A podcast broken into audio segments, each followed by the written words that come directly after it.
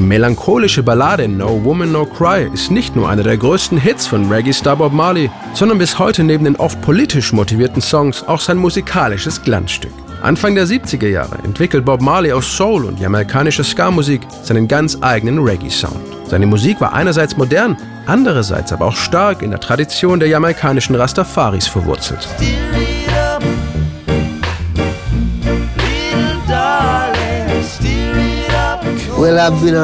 Ich war schon immer ein Rasta. Der Rasta-Glaube ist eng verbunden mit Reggae. Aber meine Musik ist mehr als nur Musik der Rastafaris. Sie ist die Musik des Volkes, die Kraft des Volkes. Und so ist die Kraft des Volkes die Kraft der Rastafari. Get up, stand up. Stand up for your right. Bob Marley baut in seinen Songs auf die verändernde Kraft des Wortes, predigt Liebe gegen den Hass und engagiert sich für die Rechte der schwarzen Bevölkerung und für die Überwindung der sozialen Missstände in seiner Heimat.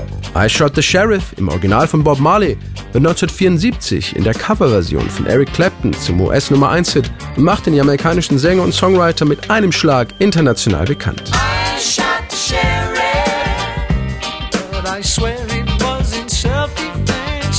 Bob Marleys Musik hat ihre Wurzeln in Trenchtown, einem Slumviertel der jamaikanischen Hauptstadt Kingston. Hier wuchs er auf, machte Erfahrungen und sammelte die Eindrücke, die seine Songs so bildhaft und glaubwürdig machen. Auch No Woman No Cry stammt aus dieser Zeit.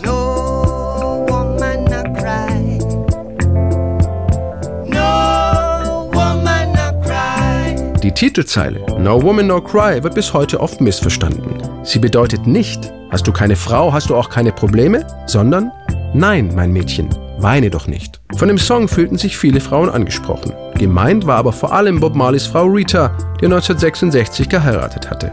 Sie hatte damals allen Grund zum Weinen, denn sie war eifersüchtig auf Bob Marleys zahlreiche Affären. Mit dem Songtitel wollte der Sänger seine Frau beruhigen. In No Woman No Cry singt er über ihre gemeinsame Zeit in Trenchtown, über die Hinterhöfe ihres Viertels, der sogenannte Government Yard, ihr ganz eigenes Revier. Ich erinnere mich noch, wie wir damals im Government Yard herumsaßen und die Heuchler beobachteten, die sich unter die Guten gemischt hatten.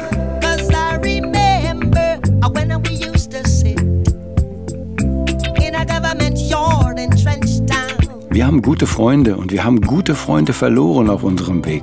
In dieser großen Zukunft kannst du deine Vergangenheit nicht vergessen, also wisch dir die Tränen ab.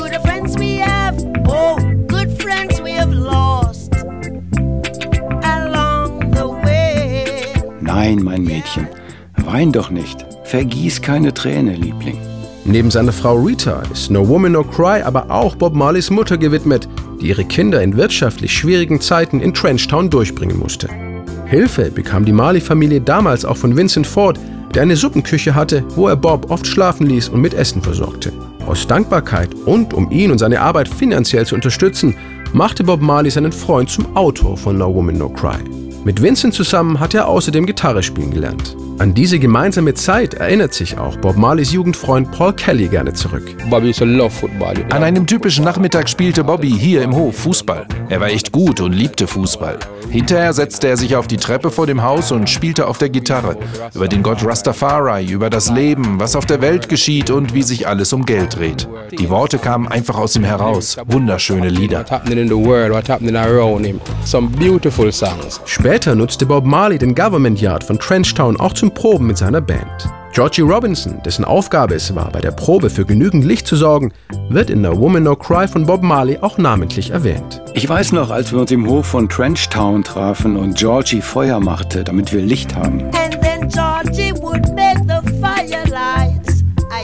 Das Feuer brannte die ganze Nacht über und wir kochten uns Maismehlbrei, den ich auch mit dir teilen werde.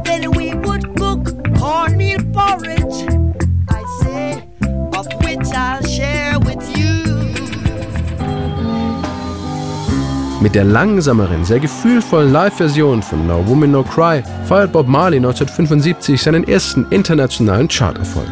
Als Bob Marley sechs Jahre später mit nur 36 Jahren an Krebs stirbt, hinterlässt er seiner Frau Rita, den vier gemeinsamen und den sechs unehelichen Kindern ein Vermögen von 30 Millionen Dollar. Nicht zu vergessen seine vielen Songs, die er 1975 für unsterblich erklärte. Nein, mein Mädchen, weine doch nicht.